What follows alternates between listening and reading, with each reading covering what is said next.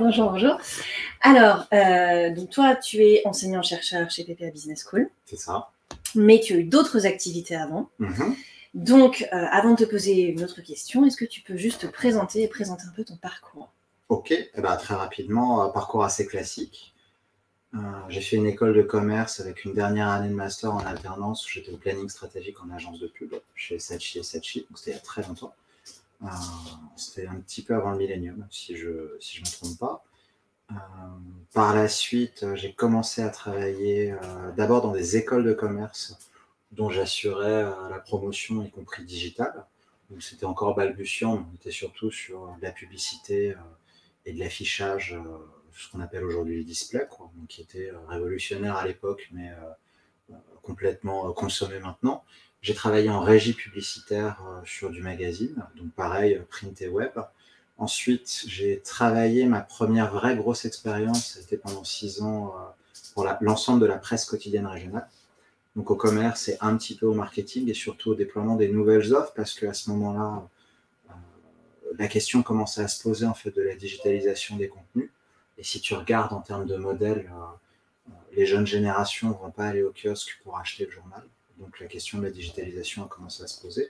Et avec elle, la question de la gratuité, ou en tout cas, pas seulement changer le modèle, c'est-à-dire le produit, mais aussi changer euh, sa tarification et euh, le rapport que les, euh, les gens ont à, à l'information et le prix qu'ils sont désireux de mettre pour acquérir cette information.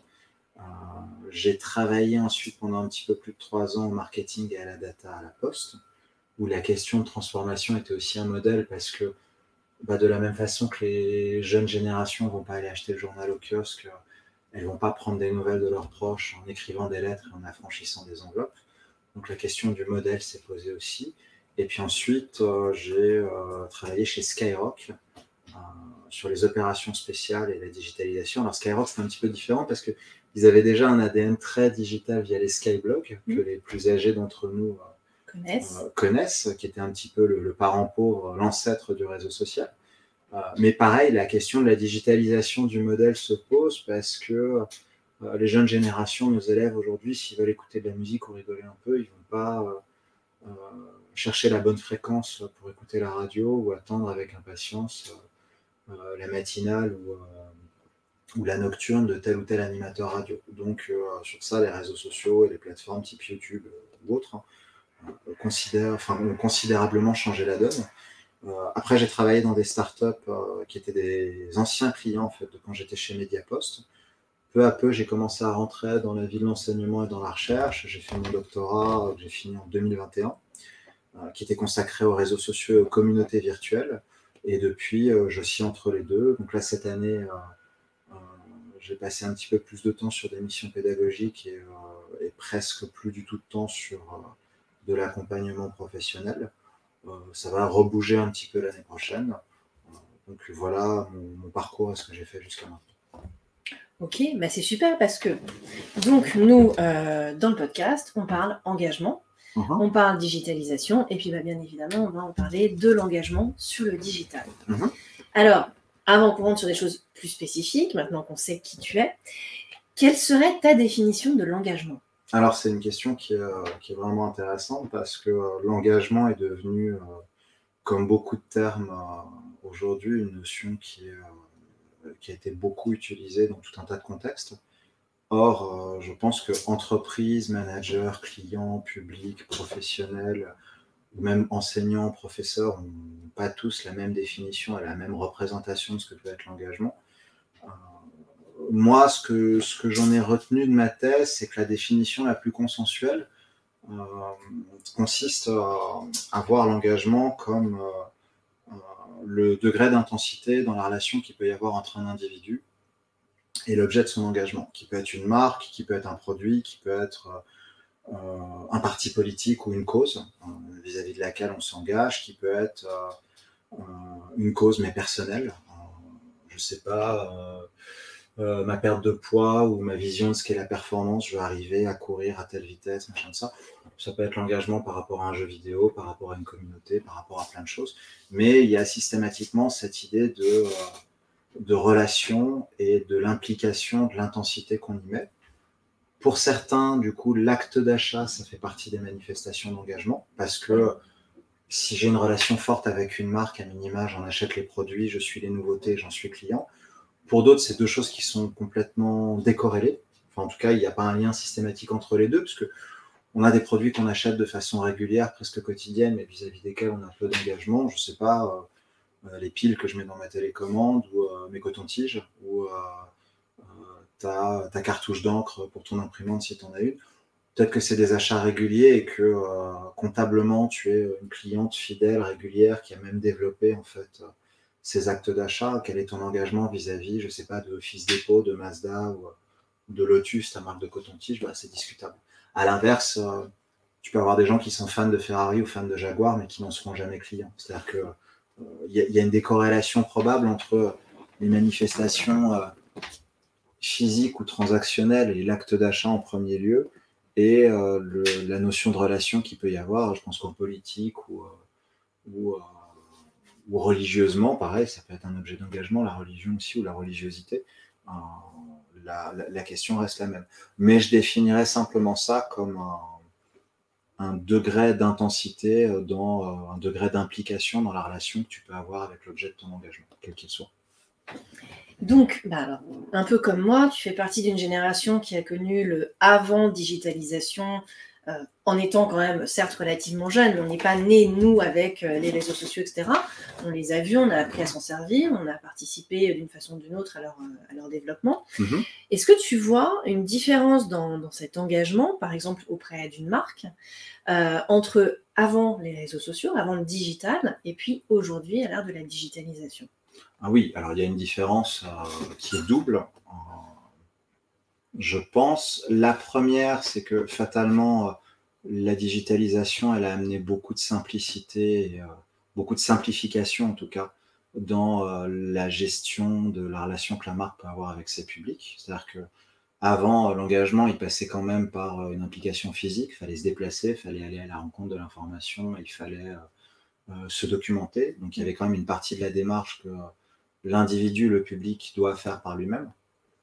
Aujourd'hui, euh, cet aspect des choses, il est quand même considérablement simplifié parce que euh, la marque peut aller à la rencontre de son public, le public n'a plus forcément à faire la démarche. Ça, c'est le premier point. Le deuxième point euh, que, que j'ai en tête et qui n'est pas forcément positif, c'est que du fait de cette simplification, l'engagement demande probablement moins d'efforts qu'avant, ce qui veut dire que avec cette culture de l'engagement et de l'implication, et on a de plus en plus d'études qui sortent, comme quoi les jeunes générations, elles veulent du sens, elles veulent avoir l'impression que euh, quand elles choisissent un job ou quand elles choisissent quelque chose, en fait, c'est un choix de vie et elles s'engagent dans quelque chose. Avec la digitalisation, l'effort étant moins important, l'engagement il est beaucoup plus fluctuant, beaucoup plus volatile. Et du coup, on voit quand même un certain nombre de moments où euh, on a des individus qui s'engagent dans quelque chose avant tout parce que c'est facile et que c'est accessible.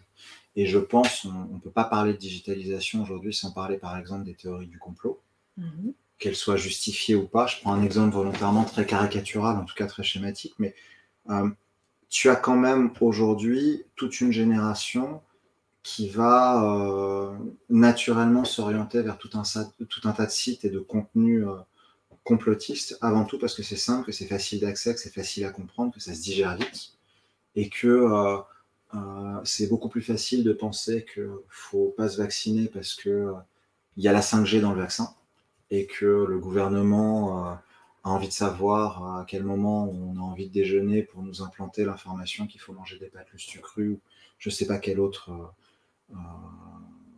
joyeuse théorie j'ai pu avoir chez mes élèves les années précédentes plutôt que de remettre le truc en question, on peut tout à fait être contre le vaccin, se dire que c'est pas légitime, se dire que il y a quand même un certain nombre d'éléments euh, qui sont sujets à discussion et avoir une analyse qui va être plus complète, qui va nécessiter encore une fois de se documenter, de faire l'effort, de se mettre au niveau, parce qu'on n'est pas médecin, on n'est pas épidémiologiste, et du coup, pour comprendre ce qui se raconte, bah, il faut monter en compétence. Or aujourd'hui, la digitalisation donne un accès immédiat, rapide, prédigéré, entre guillemets, qui fait que euh, il y a des accès, est-ce qu'il y a une maturité, est-ce qu'il y a une compréhension, est-ce qu'il y a toujours ce sens de l'effort?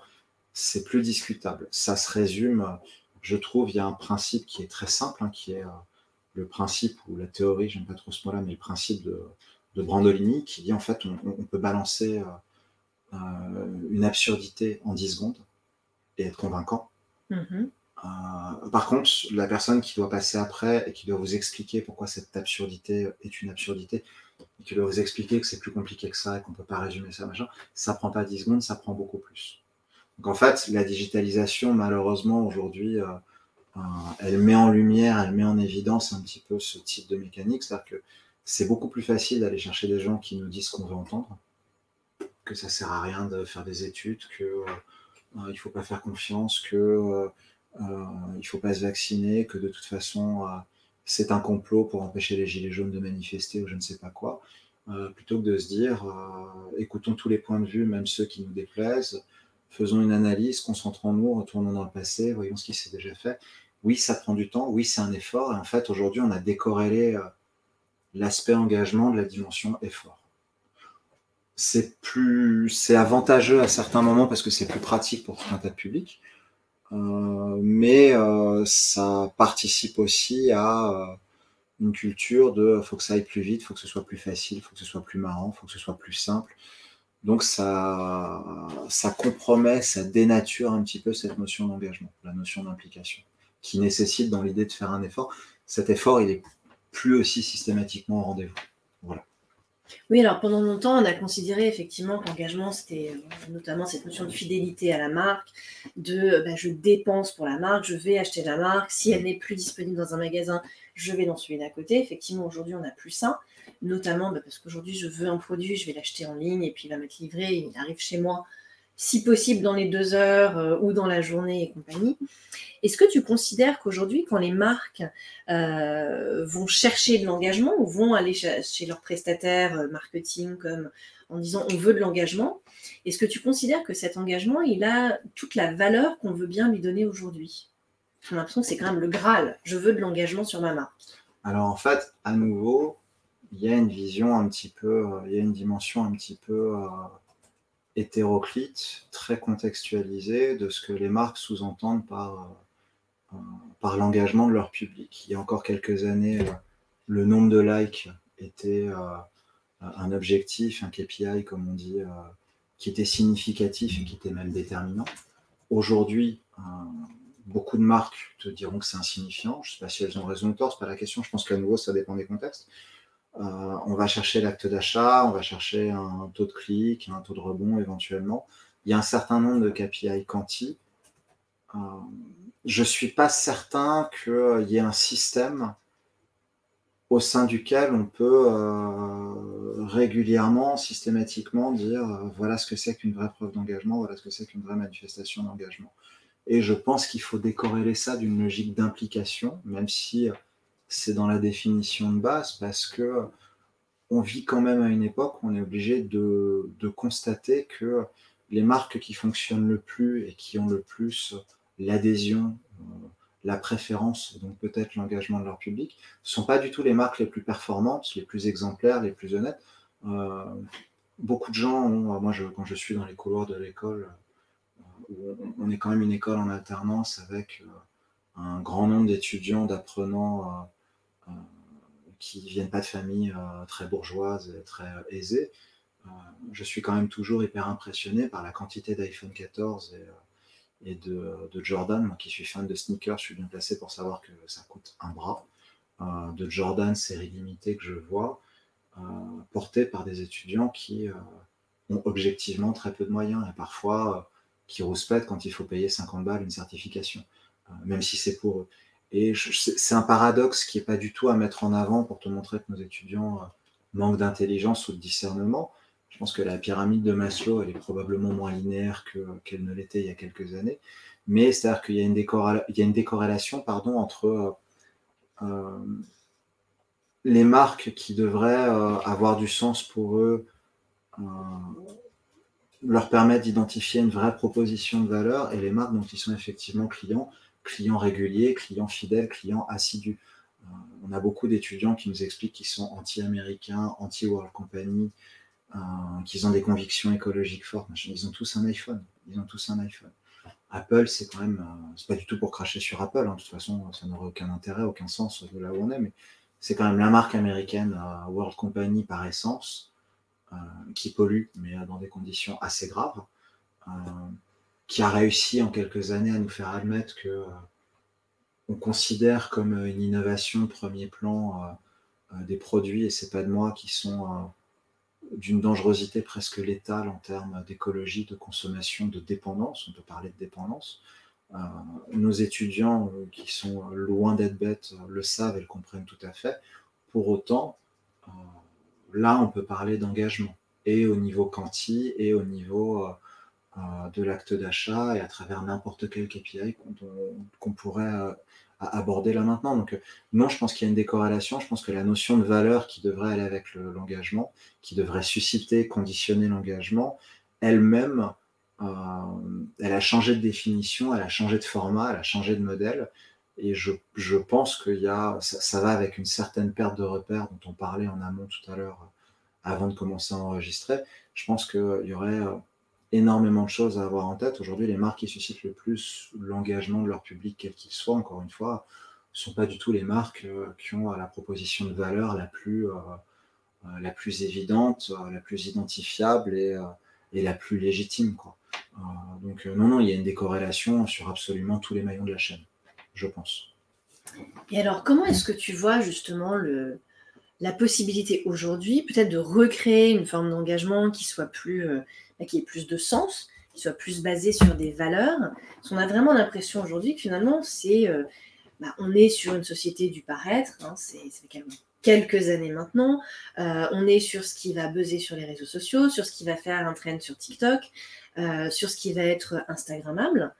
Il y a même des, des, marques qui disent, bah voilà, on a fait un setting qui est complètement Instagrammable pour pouvoir justement attirer des jeunes. Euh, est-ce que toi, tu vois une façon de pouvoir revenir à des choses qui ont euh, peut-être plus de sens en termes de, valeurs, qui pourraient correspondre d'ailleurs euh, aux valeurs que prônent nos étudiants, qui sont le respect de, l'environnement, qui sont la, la RSE en règle générale, parce qu'il y a aussi du social qui va entrer dedans. Mm-hmm mais euh, qui aujourd'hui, effectivement, quand on voit Apple, pareil, je vais pas cracher dessus, j'ai un iPhone, euh, après je le change pas tous les six mois, mais, euh, mais comment est-ce que, selon toi, on pourrait aujourd'hui réussir peut-être à revenir non pas en arrière, parce que je, pense que c'est pas le propos ici, mais peut-être à retrouver un système où l'engagement soit, soit peut-être plus, plus dense, plus impliqué? Alors, en toute humilité, parce que c'est toujours très facile de faire le truc et de dire il faudrait faire ça, les marques sont bêtes, les dirigeants n'ont rien compris, machin, quand on est sur un canapé euh, en train de discuter. Euh, je pense que ça passe par trois choses. La première, c'est que je pense qu'aujourd'hui, euh, et je le dis en m'incluant dans l'eau, parce qu'en étant dans l'enseignement, je suis obligé d'en tenir compte à titre presque personnel il faut peut-être arrêter de former des étudiants à, des modèles de réussite qui, qui font qu'on est avant tout ou après tout en train d'éduquer des consommateurs et pas autre mhm. chose.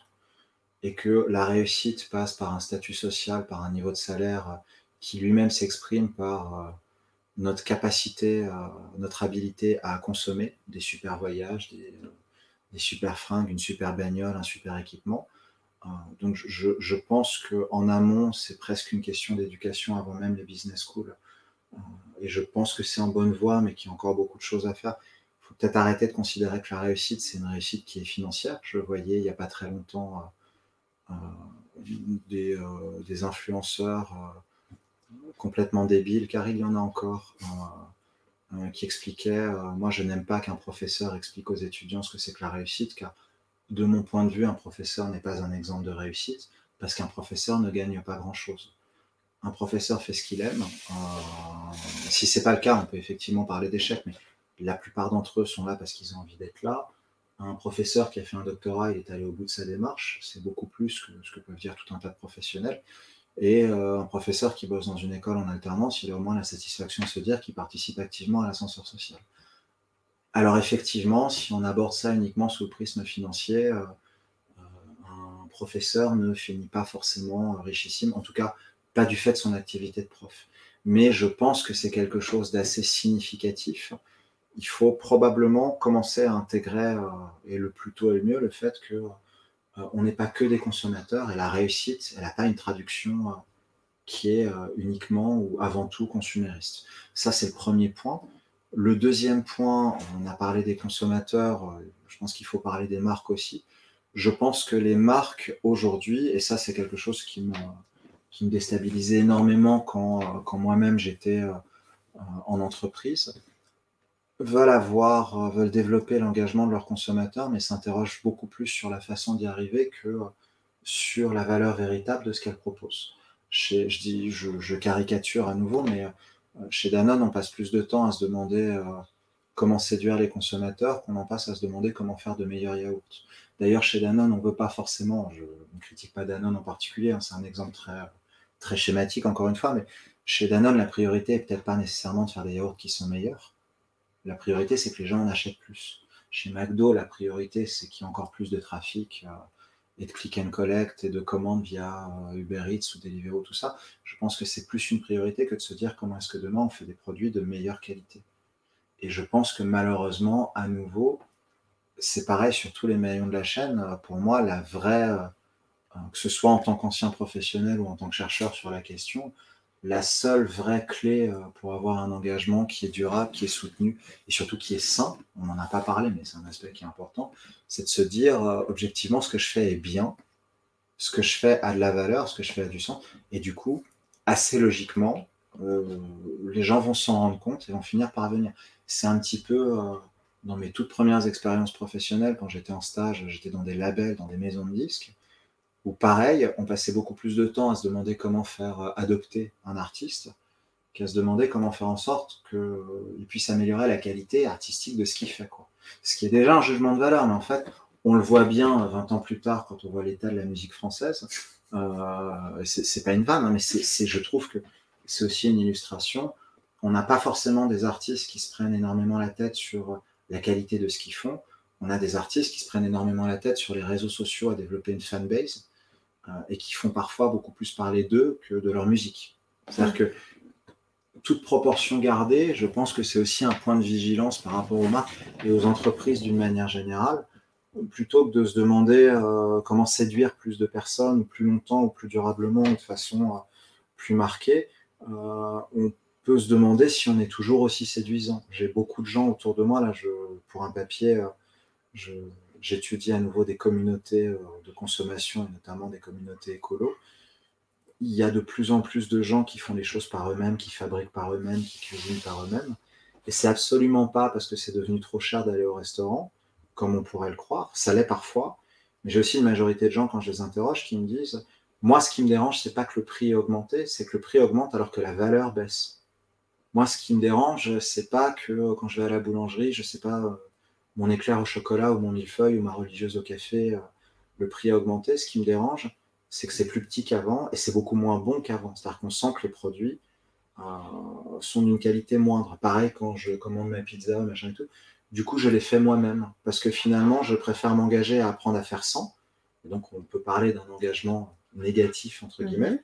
Il y a des chercheurs qui ont théorisé ce truc-là. Je pense notamment à Rebecca Dolan. Euh, c'est pas du tout un engagement par rapport à j'apprends à faire des choses moi-même, c'est un engagement genre je ne veux plus dépendre des marques hmm. qui m'imposent de payer très cher un truc qui est beaucoup moins bien qu'avant et les plus âgés ils peuvent comparer, ils savent ce que c'était avant. Quand on se la joue en disant ah c'était mieux avant et ça aussi c'était beaucoup mieux avant et machin. Aujourd'hui, ça croise quand même une certaine forme de réalité, c'est-à-dire qu'il y a un rapport qualité-prix, quantité-prix qui fait qu'il y a de plus en plus de gens qui font par eux-mêmes c'est moins un choix que la reconnaissance d'une nécessité. Et je pense que le, premier acte fort que peuvent faire les marques aujourd'hui, c'est renouer avec une certaine forme de qualité, en fait, de valeur, mais qui n'est pas une valeur suggérée, qui serait euh, quelque chose de tout à fait objectif, quantifiable et vérifiable. De dire, vous venez chez nous parce qu'on est objectivement la meilleure offre aujourd'hui, et pas parce que on a réussi à trouver le discours juste et à donner l'impression ce, sentiment de satisfaction. Et ça, pareil, c'est quelque chose qu'on peut distinguer à tous les maillons de la chaîne. On parlait politique tout à l'heure.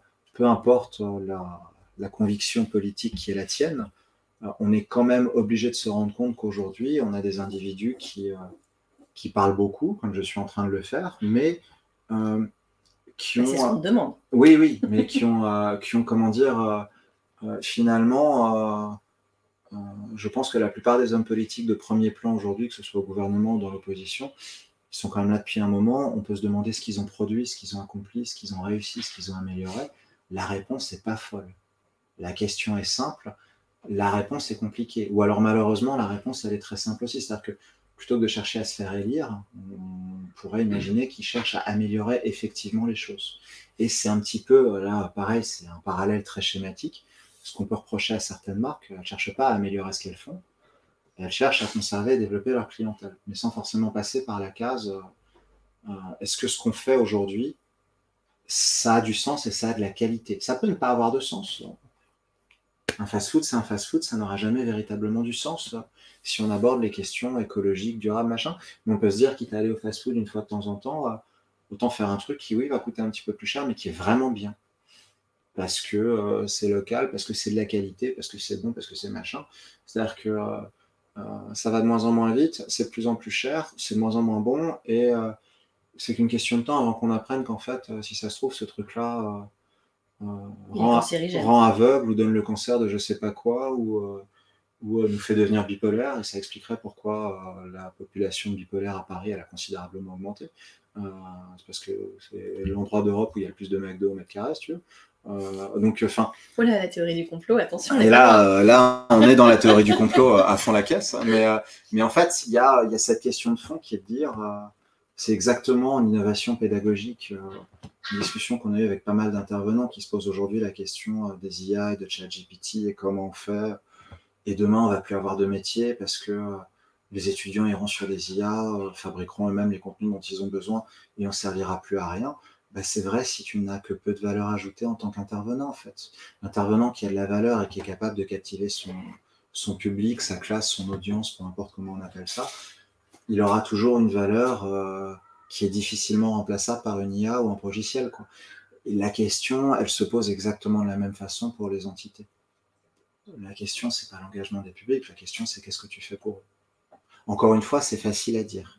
Mais je pense que la véritable question aujourd'hui, elle est là plutôt que d'aborder euh, les sites, les plateformes, les réseaux sociaux, les influenceurs, ou tout un tas de canaux qui peuvent avoir du sens, qui peuvent avoir de l'impact, qui peuvent avoir une performance, peut-être se reposer des questions de fond euh, qui consistent à se dire euh, comment on fait pour que les yaourts soient meilleurs.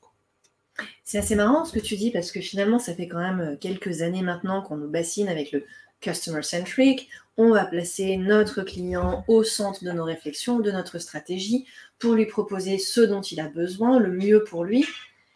Mais finalement, on se rend compte que c'est pas vraiment ça, malgré tout. Bah, le vrai problème, de mon point de vue, c'est que le client est en train d'accepter ça. Parce que si tu prends nos élèves, moi je fais un baromètre chaque année euh, sur leur pratique digitale, quelque chose que je trouve euh, discutablement choquant, c'est que moi j'ai quand même la grande majorité de mes élèves qui me dit que quand ils commandent un plat via un Deliveroo, un, un Uber Eats ou autre, parfois il leur arrive de changer leur commande pour prendre euh, des produits qui vont venir d'un restaurant dont ils savent qu'il est moins bon, mais ça va arriver plus vite. C'est-à-dire que euh, je sais que c'est moins bon, c'est pas forcément moins cher, ça peut même parfois plus de ce qu'il me dit. Mais en revanche, là, je vois qu'il y a euh, probablement 40 minutes et là, il y a 15 minutes, donc je vais choisir les 15 minutes. Donc je préfère un truc plus rapide mais moins bon. Et c'est pareil, un truc que moi je trouve absolument choquant. Et, les gens qui, euh, euh, qui vont écouter ce podcast peuvent se poser la question parce que à chaque fois que j'en parle, je me rends compte que c'est un phénomène de masse. La quasi-totalité de nos étudiants sont des, consommateurs assidus euh, des contenus Netflix. Mmh. Et aujourd'hui, plus des deux tiers d'entre eux, ça évolue chaque année, mais je repose la question chaque année, plus des deux tiers d'entre eux me confirment que sur une base très régulière, il leur arrive de passer l'essentiel de leur soirée à chercher un contenu plutôt que d'en regarder un. C'est-à-dire ah qu'ils font défiler toutes les suggestions, ils font défiler toutes les possibilités, et les séries, et les films, et les documentaires, et les mangas, enfin les animes si c'est leur truc, tout ça, pour finalement ne rien trouver qui les tente et finir par regarder des trucs qu'ils ont déjà vus. Ah, ah et je, la dernière fois que j'ai fait le test, je dépassais les 70%, c'est-à-dire que je dépassais euh, allègrement les deux tiers. J'étais quasiment aux trois quarts, c'est-à-dire que j'étais entre 70 et 75%, qui me disent, il m'arrive de relever le nez Il est 22h45, il est 23h30, je n'ai toujours pas commencé à regarder quoi que ce soit. Donc j'ai perdu ma soirée, pour pas dire autre chose. J'ai fait défier toutes les possibilités, y compris des trucs où à un moment je m'étais dit ça je le regarderai. En fait, j'ai pas envie de m'y mettre. C'est-à-dire qu'il y a cette notion d'effort, j'ai pas envie de découvrir un nouveau truc. Il y a cette notion de je sais que c'est moins bien, mais je vais regarder un truc que je connais déjà parce que plus facile, plus pratique. Donc chaque année, je regarde à nouveau euh, Peaky Blinders ou, euh, ou euh, des, séries que j'ai déjà vues et dont je sais entre guillemets que c'est pas déplaisant, mais du coup je ne découvre rien. Mhm. Et finalement, je préfère aller vers des trucs qui sont peut-être moins bien, mais j'ai moins de chances d'être déçu que de m'ouvrir sur autre chose. Donc tu as à nouveau cette notion d'effort qui est pour moi inhérente à l'engagement. Tu as cette notion de je vais au plus simple, je vais au plus facile, c'est-à-dire que finalement, le consommateur lui-même, il admet le fait que euh, la qualité, elle n'a pas toujours à être au rendez-vous. Je trouve ça euh, assez embêtant parce que ça veut dire que quelque part, on est en train d'habituer les gens à... Euh, on est en train de créer un fond normatif, entre guillemets, qui est pas qui se base pas sur une recherche perpétuelle de qualité, d'amélioration, d'optimisation, mais qui se base sur un côté c'est plus simple, ça va plus vite, c'est plus facile, c'est plus marrant. Et aujourd'hui, de la même façon, euh, à, l'autre bout en fait de la chaîne, tu as des marques qui se disent on veut pas avoir les meilleurs produits, on veut avoir euh, la plus grande audience ou, ou la plus grande part de marché, enfin, on veut être les numéros 1. Et écologiquement, durablement, il y a tout un tas de situations dans lesquelles on est aujourd'hui parce que tu as des marques qui veulent avant tout être numéro 1 mais être numéro un sans forcément améliorer la qualité de ce qu'ils font. C'est-à-dire qu'ils ne veulent pas être numéro un. On prend les opérateurs téléphoniques, ils ne veulent pas avoir la meilleure qualité de réseau. Ils veulent avoir la plus grande part de marché, le plus grand nombre d'abonnés. Donc ils vont baisser leur prix pour un truc. Euh, moi, je trouve ça pareil, euh, assez étonnant de voir des étudiants qui me disent je suis chez Free, ça ne marche pas. Euh, change d'opérateur. non, parce que c'est quand même moins cher mais c'est moins cher, c'est moins cher, ok, mais c'est moins cher pour un truc qui fonctionne euh, pas souvent, pas toujours, pas comme on voudrait. Donc en fait, euh, euh, ça reste quelque chose de très compliqué. et aujourd'hui, les opérateurs ou autres, hein, on s'en fiche, hein, mais, mais tu as beaucoup de marques qui veulent être numéro un au détriment d'un certain nombre de préoccupations durables, environnementales, écologiques. Et malheureusement, c'est pas elles qui payeront cette addition-là mais qui ne veulent pas être numéro un quand on aborde la question de la qualité euh, du service, de, euh, de la légitimité ou de la crédibilité. Elle veut juste, encore une fois, on ne veut pas que le produit soit meilleur, on veut qu'il y ait plus de gens qui l'achètent. Donc l'engagement aujourd'hui, malheureusement, euh, côté client, il est décorrélé de la notion d'effort. Je me documente et j'essaie de comprendre ce que je fais. Et côté entreprise, très souvent, il est décorrélé de la notion de qualité qui consiste à dire comment j'améliore ce que je propose. Ce n'est pas la question. Donc en fait, il manque aussi un engagement de la marque envers ses, clients. L'engagement est mutuel au sens, euh, il devrait être mutuel au sens euh, presque biblique du terme, puisque les, premières fois, même dans la littérature, on parle d'engagement, on parle de l'engagement des époux en fait. Donc il y a cette mmh. notion de, euh, de réciprocité, de mutualité. Et, et aujourd'hui, une marque qui en plus, via la digitalisation, on parlait tout à l'heure, elle est de plus en plus observée, euh, décortiquée, analysée, commentée, viralisée par des publics, y compris des publics qui ne sont pas clients. Euh, la plupart des gens qui crachent sur McDo sur les réseaux sociaux ne sont pas des clients McDo de fait. Euh, une marque aussi, elle a un devoir de s'engager pour le bien-être ou une meilleure situation ou un avantage qu'elle va proposer à ses clients ce qui est le cas, en tout cas sur le papier la plupart du temps, et c'est peut-être véritablement le cas, il y a aussi plein d'exemples de marques euh, qui ont considérablement amélioré ce qu'elles font, hein. mais euh, ça n'est probablement pas aussi répandu, aussi systématique que ça devrait l'être.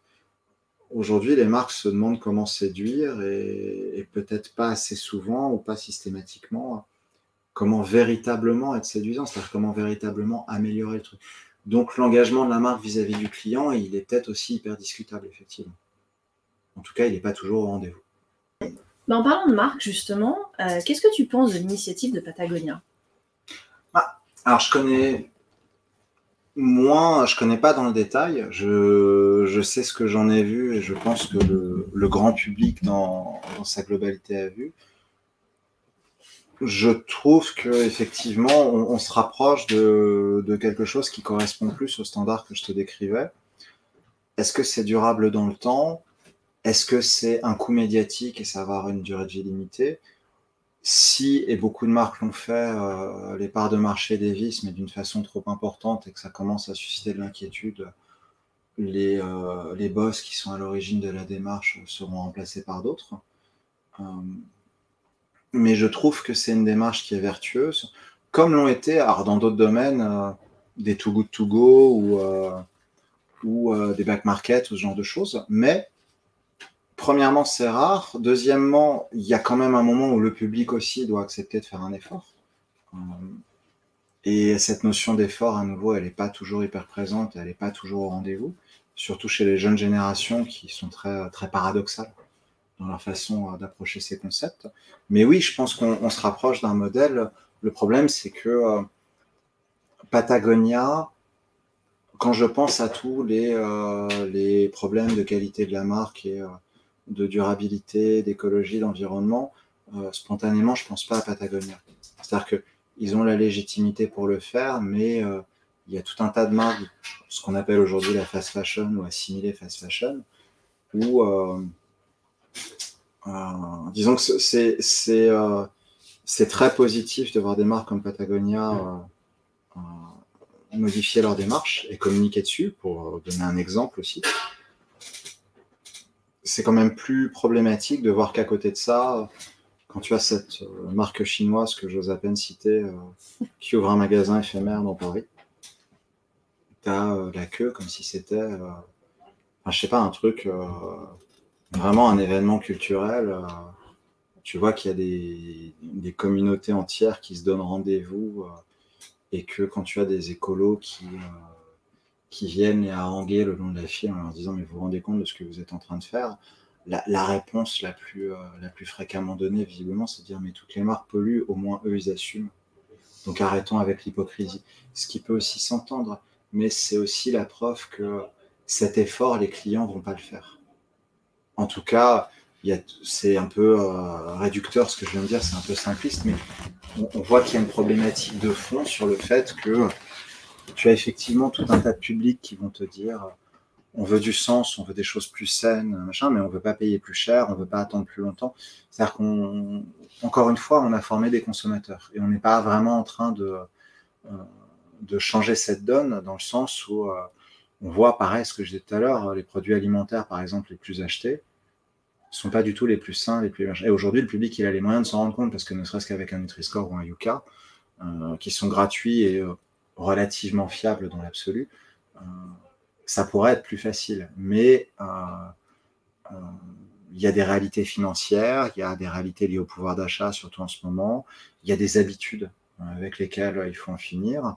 Il y a aussi le manque d'envie de se documenter, de faire l'effort de comprendre ce qu'il y a derrière un Nutri-Score et comment ça marche, tout ça, c'est compliqué en fait aujourd'hui. Euh, et je pense qu'il y, a beaucoup de marques qui ont de l'engagement euh, quantitatif sur le papier, mais pas forcément pour les bonnes raisons. Et il y a beaucoup de marques, je suis pas sûr que Patagonia, par exemple, ils aient gagné des parts de marché en faisant ce qu'ils ont fait. Donc en termes d'engagement, euh, c'est une question qui peut se poser aussi là, complètement marketing, marketingment parlant, entre guillemets qui est de dire, moi, Patagonia, est-ce que je préfère avoir moins de clients, mais de façon plus durable et qui vont me soutenir euh, euh, sur le long terme? Ou est-ce que euh, cette démarche, elle était faite pour aller chercher tout un tas de nouveaux clients qui ne connaissent pas Patagonia, mais qui vont s'en faire une première idée comme ça Et qui vont se dire, voilà une marque à laquelle j'ai envie de donner mon argent. je ne suis pas certain que cette campagne et surtout cette nouvelle démarche de, de, Patagonia, ça les ait rendus euh, plus rentable et plus performant en termes de part de marché. Bah, après, c'est une habitude chez eux, parce qu'il y avait la fameuse pub il y a quelques années déjà. N'achetez pas, euh, voilà, pas cette veste.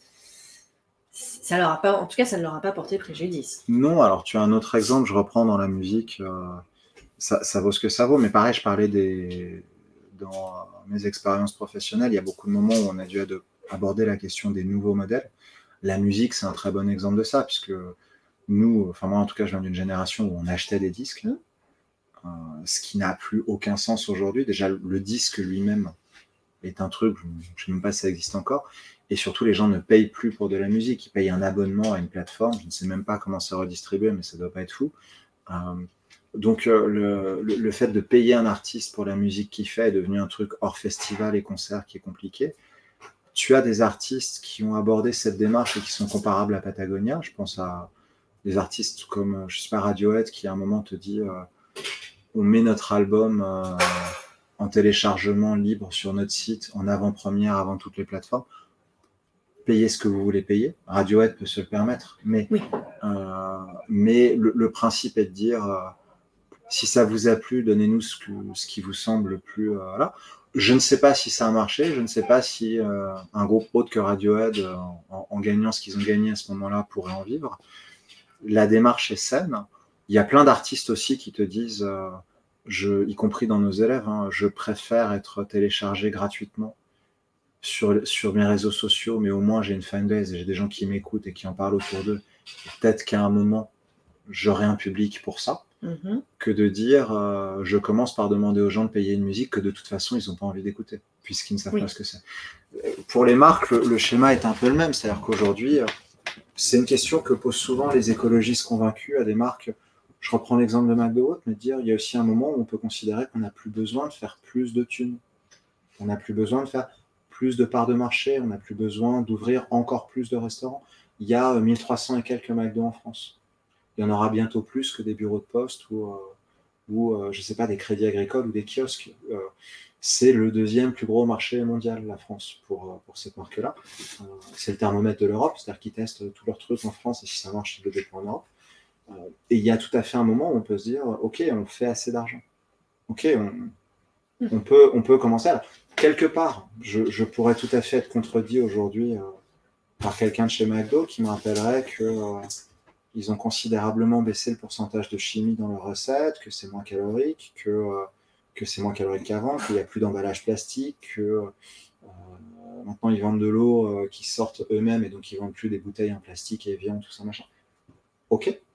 et c'est vrai, pour autant, euh, de là à ce que McDo, en termes de valeur pure, arrive à convaincre un public qui a des exigences nutritionnelles ou qui a euh, des convictions écologiques, il va quand même se passer un peu de temps. Alors, c'est pas le but non plus, mais euh, à nouveau, il y a cette question de valeur. On peut arrêter d'ouvrir des restaurants tous les coins de rue et des nouvelles recettes et d'être encore plus euh, racoleur et séduisant et facile et rapide et digital et machin, et se poser la question de la qualité de ce qu'on fait. C'est pareil dans l'automobile, on a parlé de la téléphonie et de l'équipement tout à l'heure. À nouveau, il y a cette question. Hein, je pense que Patagonia, ils n'étaient pas trop attaqués sur la notion de la qualité de leurs produits. Euh, je ne suis pas certain qu'ils en aient ressorti grandi en termes de part de marché, malheureusement. Sinon, on en aurait entendu parler. J'imagine que euh, ça aurait déjà fait l'objet de plusieurs chroniques. Quoi. Mais euh, pour autant, oui, la démarche est saine et on peut qu'espérer que, euh, que ça se systématise et que ça se reproduise, y compris dans d'autres univers, sur d'autres marchés pro, en fait, d'autres marchés de consommation. Donc voilà. Et alors, en termes de marketing, justement, parce que donc, tout à l'heure, on parlait un petit peu de ce qui se passe sur les réseaux sociaux, de marques qui voulaient des likes, qui aujourd'hui, finalement, se rendent compte que ce n'est pas forcément le bon truc, des influenceurs qui, eux, vont promouvoir un certain mode de vie, euh, voire certaines marques. Euh, on a une mode aujourd'hui et qui, qui est apparue de façon assez importante à la fois sur TikTok et sur Instagram, qui est celle des désinfluenceurs mhm. qui vont euh, dire, ben voilà, vous payez un mascara 35 euros, vous avez le même à 10 euros et finalement la qualité est meilleure, que ce soit en termes de composition, que ce soit en termes d'effet. Euh, pareil pour des crèmes, pour euh, c'est beaucoup sur de la cosméto. Est-ce que tu crois un petit peu en ce phénomène ou est-ce que tu dis que c'est voir un truc qui aujourd'hui est plutôt sympa, mais qui va finalement vriller du même côté que des influenceurs, c'est-à-dire que des marques bas de gamme vont utiliser ces désinfluenceurs pour pouvoir promouvoir leurs produits Alors, sans généraliser, parce que dans le métier de l'influence, il y a énormément de profils différents. Eux-mêmes, euh, de ce que je vois aujourd'hui, euh, veulent faire observer une différence entre ceux qui se considèrent comme de véritables producteurs de contenu versus les autres. Les autres étant, si j'ai bien suivi, ceux qui viennent de la télé-réalité et, euh, qui du coup adoptent une fonction d'influenceur avant tout pour surfer sur un buzz et une notoriété. Et, et puis migrer à Dubaï. Ouais, voilà, et puis vivre à Dubaï, c'est un, un, petit peu ça. Et là, on peut parler d'exemplarité aussi. Euh, mais bon, ça, ça commence à être médiatisé quand même. Donc, je j'ai pas l'impression. J'ai l'impression que sur ça, le, public est pas dupe. Oui. Euh, en tout cas, probablement moins que dans d'autres domaines. Euh, pour te répondre, pour moi, il y a un effet de mode. Premièrement, parce que la réglementation fait qu'il y a des influenceurs, fait qu'il y a des influenceurs qui aujourd'hui sont un petit peu obligés de se renouveler et de renouveler ce qu'ils font. Et donc, ils sont obligés d'aller chercher d'autres niches, d'autres créneaux sur un marché qui, premièrement, commençait à saturer et qui, deuxièmement, via la réglementation, euh, va probablement être moins juteux, en tout cas pour la mhm. première et la deuxième génération de producteurs de contenu que nous on a connus. Euh, pour autant, je trouve que c'est pas quelque chose de fondamentalement nouveau. C'est-à-dire que nous, dans nos métiers, on a toujours eu ce qu'on appelle des fact-checkers, des, euh, des, gens, que ce soit en politique ou vis-à-vis des marques, qui, qui, te disent ils vous ont expliqué ça, mais c'est faux. Parce que, euh, en fait, oui, le produit a marqué euh, Made in France, mais en fait, il n'est pas Made in France. Il est assemblé en France, mais alors attention, patati patata. Euh, je trouve que c'est très bien parce que de toute façon, n'importe quelle démarche qui permet d'éveiller les consciences et de faire en sorte que les gens se fassent moins, pas escroquer, mais se fourvoient moins souvent dans des démarches qu'ils ne comprennent pas, je trouve que de toute façon, ça n'est jamais négatif. Maintenant, euh, ça reste un créneau vers lequel il y a énormément de gens qui vont autant parce qu'ils ont des convictions que, euh, que parce que euh, ils ont l'impression qu'il y a une place à prendre et qu'il y a peut-être un peu de fric à faire. à un moment, comme n'importe quelle bulle, ça va se désengorger, entre guillemets vont rester euh, les quelques-uns qui ont une légitimité, une expertise et qui sauront la mettre en avant. Et on parle à nouveau de la valeur. C'est-à-dire qu'il y en a tout un tas aujourd'hui, lesquels vont vraiment avoir de la valeur sur le long terme et être capables euh, de rendre euh, les auditeurs plus intelligents et, moins crédules, lesquels sont en train de surfer sur des trucs où effectivement c'est de la Libye pour te dire paye ton mascara 10 balles, mais du coup achète le mien je pense à nouveau que les gens ne sont pas dupes et que à un moment, il y a un écrémage naturel qui se fera. Mais euh, je trouve ça très bien qu'aujourd'hui, euh, on, renoue avec quelque chose que moi j'ai connu quand j'étais en école de commerce il y a très longtemps. On ne parlait pas forcément encore de customer-centric client-centric ou user-centric, mais euh, chez Sachi, on avait un principe qui était important, qui était le smart consumer, qui est un petit peu désuet maintenant, mais qui n'est pas qui n'en a pas fini avec l'actualité, qui est de dire euh, quand on rend son client plus intelligent, quand on lui permet de monter en compétence et quand on l'accompagne euh, dans sa capacité à gérer des problématiques nouvelles, tout ça, ben on a une valeur parce qu'on fait quelque chose pour lui. Mm. Et quelque part, c'est un petit peu euh, la vocation de ces, moi j'appelle ça des fact-checkers, mais c'est vrai que ce sont des désinfluenceurs. je trouve que c'est pas inutile et je pense même qu'au fur et à mesure, on va arrêter de parler d'influence qui reste un mot euh, globalement négatif, pour rappel. Quand on dit de quelqu'un qu'il ou elle est sous influence, je sais que beaucoup de gens font ce parallèle et que je n'invente rien, hein, bien sûr, mais euh, quand on dit de quelqu'un qu'il ou elle est sous influence, c'est jamais très positif. C'est une façon de dire qu'il ou elle est manipulé. Et aujourd'hui, qu'il y ait des gens qui se rémunèrent en étant influenceurs, euh, je trouve ça intéressant, mais quand je vois nos élèves, j'ai l'impression que la prochaine génération qui arrive, elle n'a pas envie d'être influencée, dans le sens où elle n'a pas envie d'être manipulée. Euh, ce qui est d'ailleurs à nouveau un paradoxe, parce que ils ont passé beaucoup de temps à écouter des gens qu'ils ne connaissent pas, leur expliquer des trucs euh, sur lesquels ils ont peu d'expertise, mais ils n'ont pas voulu écouter des médecins qui leur expliquaient ce qu'il fallait faire. On peut ne pas écouter le médecin et se dire que euh, le médecin est peut-être dans l'erreur ou manque d'objectivité. C'est quand même plus légitime quand nous-mêmes on a fait l'effort de se documenter. Mais je pense qu'aujourd'hui, la notion même d'influence, elle est en train de bouger parce qu'elle-même, euh, elle a été questionnée à travers euh, bah, la notion de valeur ajoutée. Tous les influenceurs n'apportent pas énormément de valeur ajoutée à ce qu'ils font.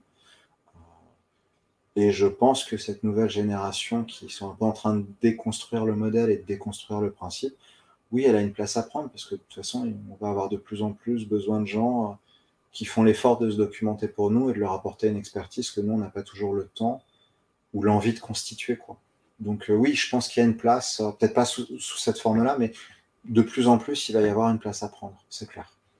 Tu vois, un, dernier parallèle, mais euh, quand tu passes un petit peu de temps sur LinkedIn, tu vois quand même des générations et des générations de professionnels qui ont travaillé pendant 25 ans et qui sont aujourd'hui des coachs certifiés. Oui. Donc des accompagnateurs. Ça, c'est la reconversion. C'est la reconversion ultime. Ouais, en tout cas assez classique, assez systématique, de dire je suis coach, certifié ou pas, accompagnateur dans la réalisation de vos objectifs. Ça peut être thématisé ou ça peut être simplement ce qu'on appelle des coachs de vie. et pareil, tu en vois beaucoup qui font ça pendant un ou deux ans parce que leur situation financière le leur permet en sortant d'un poste. puis au bout d'un moment, ils vont reprendre le chemin de l'entreprise. Et d'autres qui effectivement arrivent à construire une activité vont rester là-dedans. On peut imaginer que ceux qui arrivent à construire une activité, c'est ceux qui apportent effectivement quelque chose et qui ont une valeur. Et que quand tu vas les voir, euh, euh, ils font véritablement quelque chose pour toi et ça justifie largement de leur payer des séances pour qu'ils continuent à te permettre de grandir sur quelque chose. Les autres, probablement, un peu comme les intervenants, comme les enseignants avec ChatGPT, euh, sont quand même obligés d'admettre que s'ils ont une valeur ajoutée, ils n'ont pas été capables de la mettre suffisamment en évidence pour qu'il y ait un public qui dise Ok, c'est ça que je veux. Ok, c'est de ça que j'ai besoin. Conséquence, a un moment ils sont amenés à revoir leur modèle ou à retourner en entreprise. Mais euh, à nouveau, c'est un parallèle assez schématique, hein, mais, euh, je, je, pense qu'il y a aujourd'hui de la place et un besoin pour les gens qui sont capables de faire effectivement monter leur audience en compétences. Ça, pour le coup, j'y crois beaucoup. Donc finalement, si je résume, aujourd'hui l'engagement est peut-être, euh, en tout cas, demande moins d'efforts qu'avant. En tout cas, ce qu'on voit comme étant l'engagement aujourd'hui de la part des consommateurs, euh, c'est plutôt l'engagement du moindre effort. Mm-hmm. Les marques, en revanche, elles, ont un peu loupé leur engagement puisque leur engagement premier devrait être d'apporter de la valeur à leurs clients. Et puis bah, finalement, on se rend compte que les, efforts sont, mis plutôt sur le côté marketing, séduction, que sur, euh, la conception d'un produit qui soit plus quali. Mais euh, comment est-ce que, euh, est que tu vois, toi, cette, cette évolution? Est-ce que tu es plutôt positif dans le côté, bah, il va y avoir une espèce de prise de conscience de la part des marques que ce soit des coachs, que ce soit des marques de, produits grand public, de produits de grande consommation, etc., ou même des agences, des compagnies qui vont travailler sur cette notion de qu'est-ce que j'apporte concrètement en termes de valeur à mon client Ou est-ce que tu vois un truc qui va continuer à se déliter un peu, ou finalement les marques vont être euh, partisanes de l'engagement du moindre effort de leur côté, qui va continuer à, faire passer cet engagement du moindre effort pour les clients?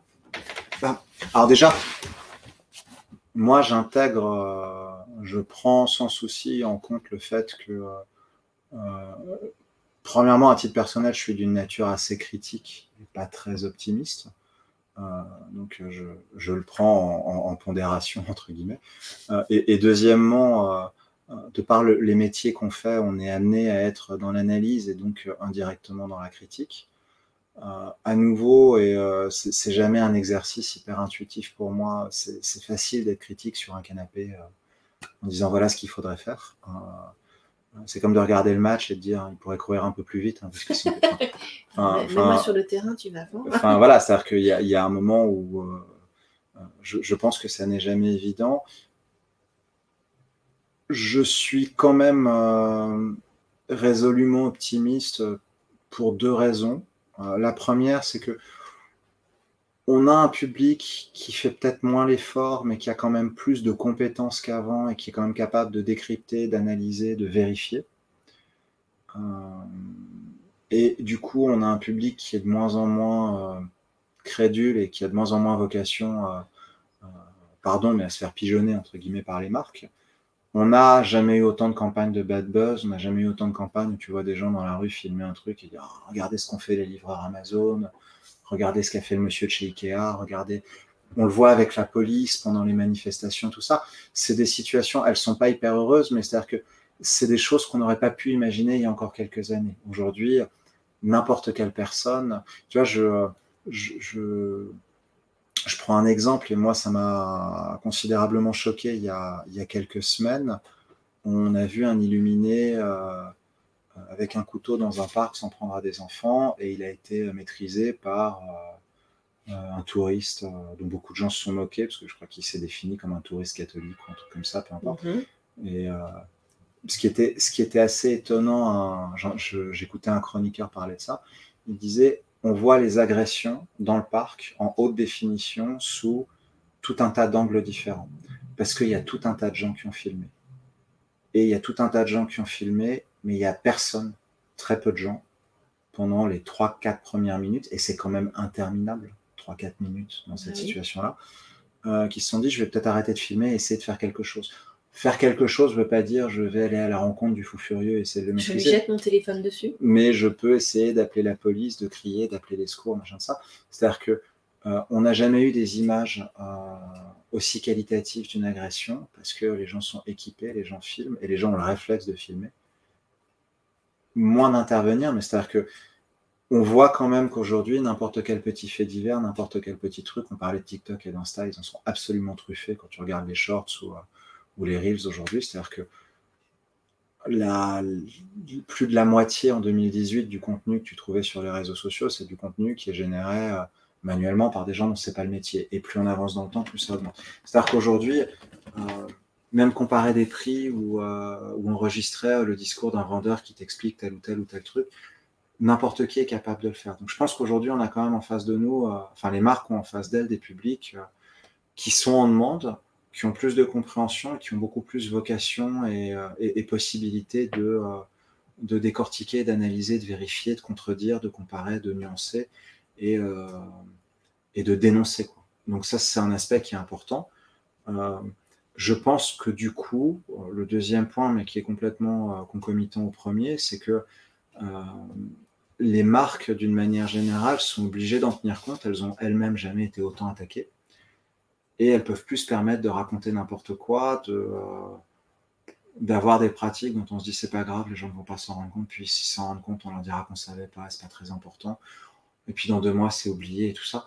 Euh, je, pense qu'aujourd'hui, les marques vont, on est quand même dans une mécanique où les marques elles vont être de plus en plus obligées de faire gaffe à ce qu'elles racontent donc, soit assumer un manque de qualité, mais en toute transparence, en disant bah, pour ce prix-là, vous avez ça. Mhm. Et aujourd'hui, il y a beaucoup de marques euh, qui communiquent plus du tout sur des valeurs écologiques, solidaires, durables, mais qui disent euh, on est les moins chers. Free, par exemple, je parlais des exemples de Free. Free ne parle, parle, beaucoup moins de la qualité de son réseau que du prix de ses abonnements. Bien sûr. C'est-à-dire qu'ils ont, ils ont fait un choix, ils se sont positionnés de façon assez claire sur leur marché, et quelque part, ça a un sens. Il n'y a personne qui va chez Free en se disant c'est probablement le meilleur réseau. C'est-à-dire que les gens ne sont pas ignorants. Euh, donc, quelque part, il y a un fonctionnement. Peut-être que chaque marque va, euh, être capable de se positionner, de choisir son créneau. Euh, le truc, c'est qu'après, il faut qu'elle soit capable de s'y tenir et elle va susciter un engagement à travers des items qui doivent être cohérents par rapport à ce qu'elle se positionne. Je pense que la marque qui fait tout tout le temps, j'allais dire c'est fini. Ça a fini d'être fini. C'est-à-dire que euh, c'est plus que consommer. Euh, je pense qu'aujourd'hui, toutes les marques, elles sont obligées de se positionner, euh, y compris sur des sujets qu'elles ne maîtrisent pas. Mais en termes de produits, tu as d'un côté des marques de luxe qui n'arrêtent pas d'augmenter leur prix. Je ne peux pas trop me prononcer sur la qualité de ce qu'elles font, mais en tout cas, elles n'arrêtent pas d'augmenter leur prix et elles ne perdent pas de part de marché. De l'autre côté, tu as des marques low cost qui, qui surperforme aussi parce qu'il y a des vraies problématiques de pouvoir d'achat en Europe d'une manière générale et en France en particulier. Euh, et au milieu de tout ça, on a une génération de consommateurs euh, qui veut un petit peu le meilleur des deux mondes, mais euh, qui va être de plus en plus capable de faire ses arbitrages. À nouveau, la pyramide de Maslow. Il serait peut-être temps de la redéfinir. En tout cas, elle est plus si linéaire, régulière, systématique qu'elle ne l'était. On voit, on voit chez nos élèves, mais même on va laisser nos élèves tranquilles là pour le coup, mais, chez nos élèves, euh, chez les Français d'une manière générale, pardon, il y a plein de gens qui ont euh, pas de quoi remplir leur caddie, mais euh, qui ont une super bagnole. Il y a plein de gens qui vont être à découvert tous les mois ou en interdit bancaire ou que sais-je, mais ils rigolent pas quand il s'agit de partir en vacances, entre guillemets. à l'inverse, il y a des gens qui vivent très confortablement toute l'année, mais qui vont dire finalement aujourd'hui on ne part plus en vacances parce que les billets d'avion, au-delà de la question écologique, aussi beaucoup de gens qui vivent très confortablement, mais qui vont dire dans mon projet de vie, euh, il n'y a pas de mariage, il n'y a pas d'enfant. C'est pas parce que je n'y crois pas, c'est parce que je n'en veux pas. Donc euh, il y a tout un tas d'engagements psychologiques, personnels, euh, sociaux, auxquels peu à peu on voit des parties de la population qui renoncent. Les communautés child-free sont un parfait exemple de ça, au même titre que des communautés écologiques, c'est-à-dire sachant que les child-free, on pourrait faire l'erreur pour avoir audité le truc de, croire que je ne veux pas d'enfants pour des raisons écologiques, environnementales, quel monde on va offrir à des enfants. C'est pas du tout pour ça, c'est parce que de leur propre aveu, c'est très assumé. Premièrement, ils n'ont pas envie de se prendre la tête avec des enfants. Et deuxièmement, ils te disent, euh, je ne vais pas l'élever tout seul. Et euh, je vois, j'ai interviewé il n'y a pas longtemps euh, une jeune femme qui est cadre et qui n'a pas de problème d'argent, qui me disait, moi j'ai un compagnon qui est déjà pas capable de changer le liquide de frein je le vois mal, je le vois mal se lever à 3 du mat pour changer des couches. Hein, donc, euh, donc euh, j'abandonne l'idée. Là déjà, remplir le frigo, c'est compliqué. Euh, donner un biberon, j'y crois pas. Là, il est hors de ses compétences. Donc, donc j'ai pas du tout envie d'avoir la vie qu'ont eu mes parents. Donc ça ne m'intéresse pas. Donc c'est aussi un engagement contre ou un engagement pour mmh. un autre modèle. Et ça se traduit aussi socialement. Tu vois, les gens manifestaient on manifeste de plus en plus et on manifeste rarement pour quelque chose, on manifeste contre. Donc on s'engage contre. À nouveau, euh, euh, je crois que c'est Rebecca Dolan, en tout cas la théorie de Dolan qui date de 2014, qui était la première à, formaliser en sciences de gestion euh, des mécaniques d'engagement qui ne sont pas de l'engagement pour quelque chose, mais de l'engagement face à quelque chose, contre quelque chose on va avoir de plus en plus ça. Et ça, aujourd'hui, une marque, elle n'a pas que des clients. Elle a... Il n'y a aucune marque identifiée qui n'a pas ses détracteurs. Ah ben, ça, c'est clair. Et ces détracteurs, ils sont surtout présents sur les réseaux sociaux. Ils ont, grâce aux réseaux sociaux, une caisse de résonance, la possibilité de parler. Donc, pour te répondre, pour répondre à ta dernière question, je suis quand même tenté d'être optimiste parce que euh, aujourd'hui, on a un public euh, qui a une envie, qui a une volonté et qui, contrairement à avant, euh, a des moyens des moyens en termes de, compétences et de compréhension, et puis des moyens en termes d'équipement. Euh, euh, donc je, je, pense qu'aujourd'hui, euh, il va y avoir de moins en moins d'impunité. Et on, voit l'évolution des réglementations aussi, c'est plutôt un aspect positif. Il va y avoir de moins en moins d'impunité et il va y avoir de plus en plus de conséquences chiffrées, normées, tarifées. Donc, on a quand même des raisons d'être positif quand on se pose la question. Mais je pense que l'engagement tel que nous on l'a appris, euh, euh, c'est pas qu'il va être considérablement amené à se modifier, c'est que la forme avec laquelle nous on a grandi, qu'il soit sociale, culturelle, euh, commerciale, elle a déjà quasiment disparu. Ça va laisser la place à autre chose. Je pense même que le terme, j'avais commencé par ça, donc c'est une bonne façon de finir. Hein.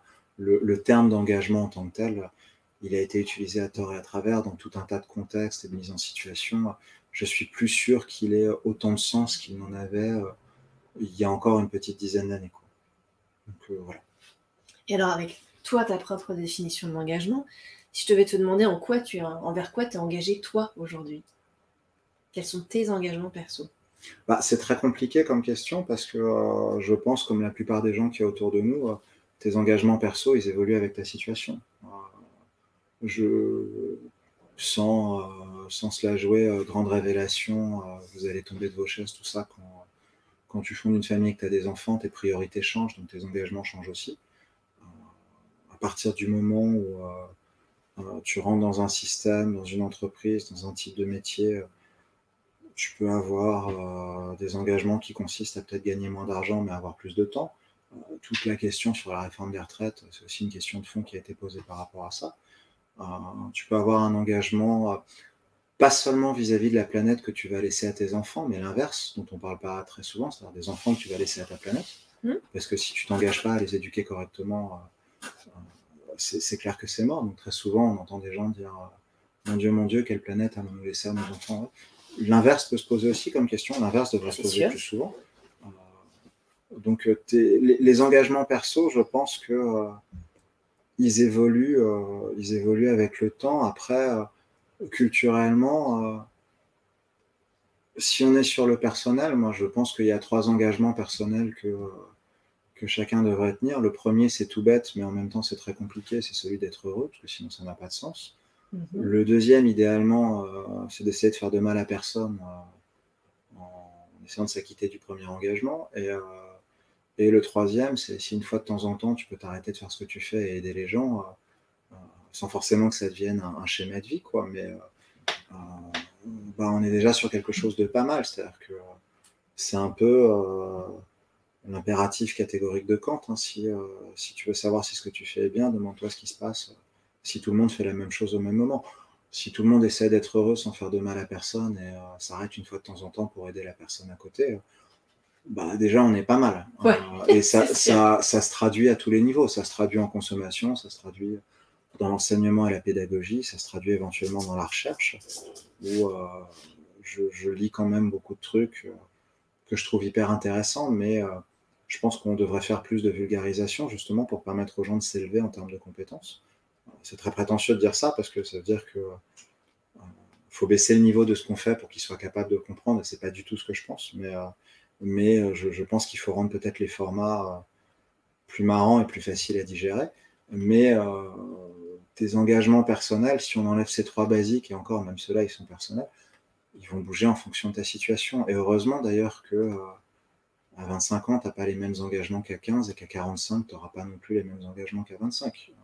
Mais je pense que malheureusement, aujourd'hui, il y a beaucoup d'engagements personnels qui nous imposent de nous recentrer sur nous, de prioriser euh, ce qui se passe chez nous, dans notre intimité, dans notre foyer, parce que les choses sont devenues très rapidement beaucoup plus compliquées.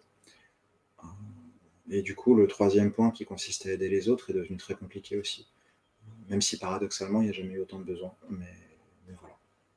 Très bien, mais c'est bien parce qu'en fait tu m'as ouvert un boulevard, parce que s'il faut que aujourd'hui les choses soient un peu plus fun et un peu plus agréables, là pour le coup, moi, la gamification, ça, Bah, je c'est génial. Mais alors, par rapport à ton sujet, je pense que euh, il y a encore euh, 10 ou 15 ans, on n'aurait pas du tout abordé la question de la gamification en, en imaginant que c'est un levier d'engagement, parce que, par exemple, dans la pédagogie, euh, il y a encore une petite dizaine d'années, euh, on n'aurait pas essayé de gamifier, parce qu'on se serait dit, les étudiants viennent pour apprendre, bah, qui Pas bosse pour, pas pour jouer. On n'a pas à jouer, on n'a pas à rendre le truc euh, plus facile, plus simple, plus court, plus fun, plus marrant, plus sexy, euh, plus euh, ludique, plus interactif, que sais-je. On se serait dit, euh, voilà, il y a un cours, il y a des modalités, il y a une évaluation, débrouillez-vous. Quoi. Vous vouliez être là, maintenant vous êtes là, faites le truc et, et c'est à vous de vous mettre en situation de le faire et pas à nous d'abaisser la barrière en fait.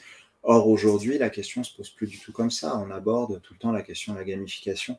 Tout ce qu'on met sous le chapeau innovation pédagogique, dont on n'arrête pas de parler, c'est avant tout des méthodes qui consistent à gamifier pour conserver l'intérêt, conserver l'attention des élèves parce qu'ils sont sur leur téléphone euh, très souvent, euh, et que du coup, on considère que, euh, je ne sais pas si on a tort ou si on a raison, c'est pas la question, mais on considère que c'est à la charge de l'intervenant de faire en sorte que les élèves lui accordent de l'attention. C'est-à-dire qu'on remet de moins en moins en question le fait que euh, c'est à l'élève de faire le taf. Ouais, On a un peu inversé le. Et on, Le mode de on- fonctionnement. on aborde de plus en plus soit la question d'un intervenant dont on dit il ne faut pas qu'il fasse le cours, il faut qu'il anime son cours.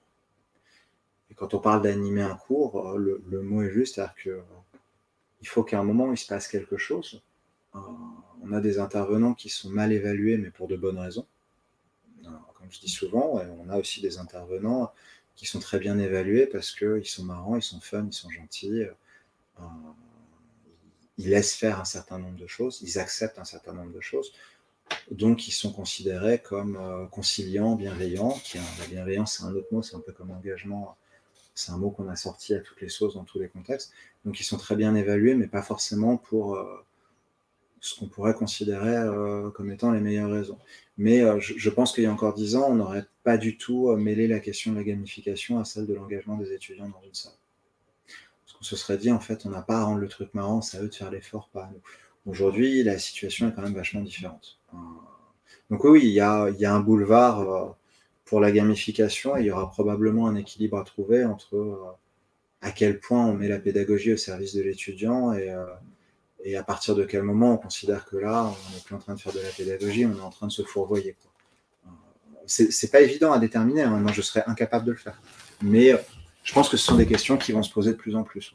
Non, mais c'est intéressant parce que ça reprend aussi le côté des marques qui aujourd'hui doivent se remettre en question par rapport à leur proposition de valeur. Finalement, en tant que prof, en tant qu'intervenant, c'est exactement la même chose. Qu'est-ce que je vais faire aujourd'hui qui va permettre de créer cet engagement, de susciter ces engagements chez les étudiants Bah, un intervenant, que ce soit en école de commerce ou, ou à la fac, euh, à certains moments, il doit se comporter comme une marque parce qu'il doit capter l'intérêt de son public, il doit susciter une préférence, une adhésion. qui va se traduire à travers bah, un niveau d'engagement, justement, via l'assiduité, le silence en classe, la participation, la qualité des rendus. Euh, et là où justement, euh, on va peut-être pas tous être d'accord et peut-être pas être tous au même niveau, euh, pas de compréhension, mais au même niveau chronologique, c'est que tu vas avoir des intervenants et des écoles entre guillemets old school. C'est pour ça que je parle de chronologie, qui vont te dire les élèves ont signé pour avoir ce truc, maintenant qu'ils l'ont, il faut qu'ils le fassent. Mm-hmm. Donc débrouillez-vous. C'est pas à nous de faire l'effort. Et à l'inverse, euh, des écoles, peut-être pas next-gen, mais des écoles euh, qui ont une vision peut-être plus contemporaine et, euh, et, plus claire de la situation et qui vont dire on doit animer le cours pour avoir de la participation, de l'adhésion, de la préférence, du contact, du flux et qu'effectivement, à la fin, on ait une expérience pédagogique qui soit satisfaisante. Et la notion d'expérience pédagogique, elle est de plus en plus présente dans le discours des écoles et des facultés. On on, propose pas des cours, on anime des modules et le but, c'est d'avoir une expérience pédagogique satisfaisante. Bienvenue au géo des, des, écoles et des facs. On en est un petit peu là, oui. Après, euh, c'est aussi ce qui va nous distinguer des IA. Les IA vont proposer un contenu, mais pas nécessairement une expérience. Donc effectivement, notre valeur ajoutée demain, euh, dans l'enseignement et dans la pédagogie, que ce soit l'enseignement supérieur ou la recherche, ou même l'enseignement pour les petits, entre guillemets, l'éducation nationale, cette question d'expérience pédagogique, euh, elle va probablement se poser de plus en plus. Elle se pose déjà beaucoup, mais euh, je pense que ça va se poser de plus en plus parce que on va la répliquer de plus en plus sur des classes de petits, où euh, la question de l'attention, elle va se poser de plus en plus tôt aussi. C'est lié au fait qu'ils sont de plus en plus tôt exposés aux écrans aussi. Voilà. Donc, à nouveau, des questions qui sont liées à la digitalisation, à ce qu'on en fait ou à ce qu'on en a fait. Donc voilà. Bien. Une petite dernière, mais euh, qui n'a pas forcément grand-chose à voir. Tout à l'heure, on parlait de Netflix. Toi, quel est le dernier film, série, documentaire euh, que tu as regardé et qui t'est plu, ou que tu as découvert et qui t'est surpris?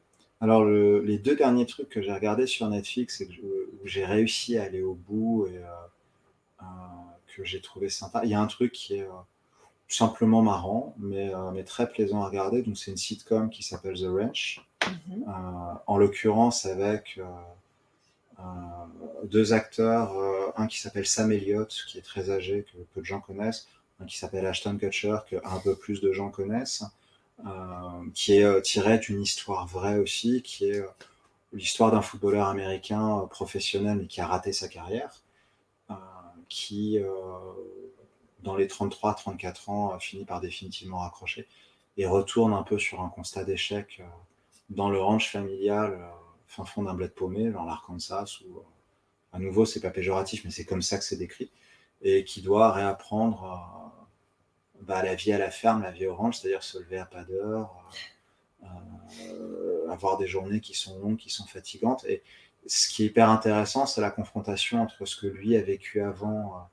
lui est devenu un peu la caricature du métrosexuel mondain, qui sort tout le temps qui boit des cocktails, qui picole, mais qui se fait un soin du visage et, euh, qui machin, et il se retrouve confronté à euh, son grand frère euh, et, son père qui sont des vrais rednecks avec un flingue dans une main et la bière dans l'autre, et, qui, dès qu'ils voient deux gouttes de pluie ou trois flocons de neige, disent le réchauffement climatique, c'est des conneries. Quoi.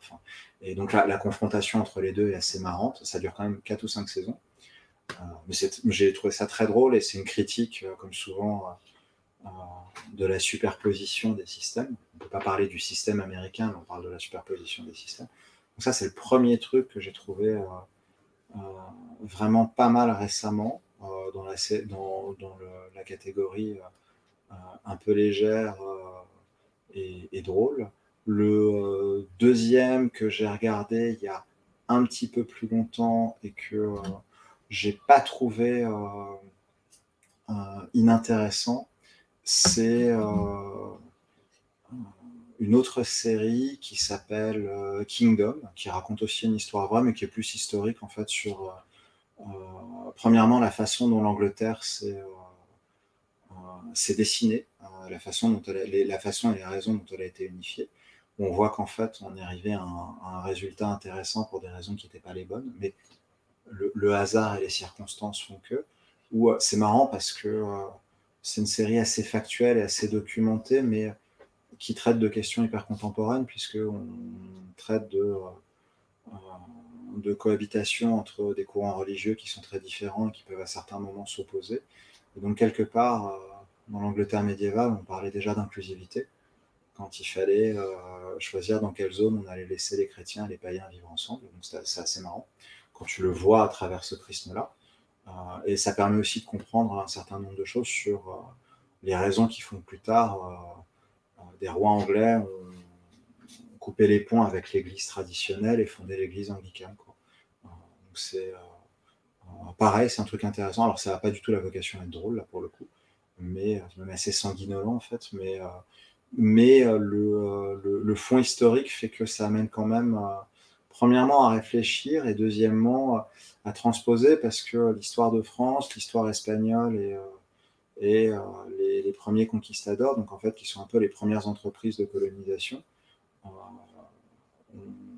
une explication, ont un sens que si tu regardes, c'est le genre de série que tu regardes en ayant Wikipédia sur ton portable en même temps, quoi, parce, que du, parce que du coup, ah bah, bravo pour l'attention. oui, mais c'est une superposition, effectivement. Mais du coup, euh, il y a un moment où tu vois des choses, tu essaies de comprendre si c'est vrai, si c'est plus compliqué que ça, si ce personnage a vraiment existé. Et euh, donc, ça t'amène quand même indirectement à te documenter, parce qu'il y a toujours un truc assez intéressant avec les séries euh, un peu historiques. Maintenant, là, je pense que comme beaucoup de gens, je vais regarder la saison 3 de The Witcher, sans trop savoir pourquoi, mais on a quand même envie de savoir ce qui se passe. Euh, et puis il y a 2 trois, deux, trois animes, 2 trois mangas là, donc j'attends les nouvelles saisons aussi. Euh. D'accord. En tout cas, merci. Ben, merci à toi. Parce que euh, je pense qu'on a largement dépassé le temps qu'on avait décidé d'allouer à, ce podcast, mais c'était super intéressant. Et bah, pour le coup, je pense qu'il y a plein de gens qui vont apprendre des choses aussi. Oula Oula On verra. Ben, merci beaucoup en tout cas pour l'expérience. Merci Anne.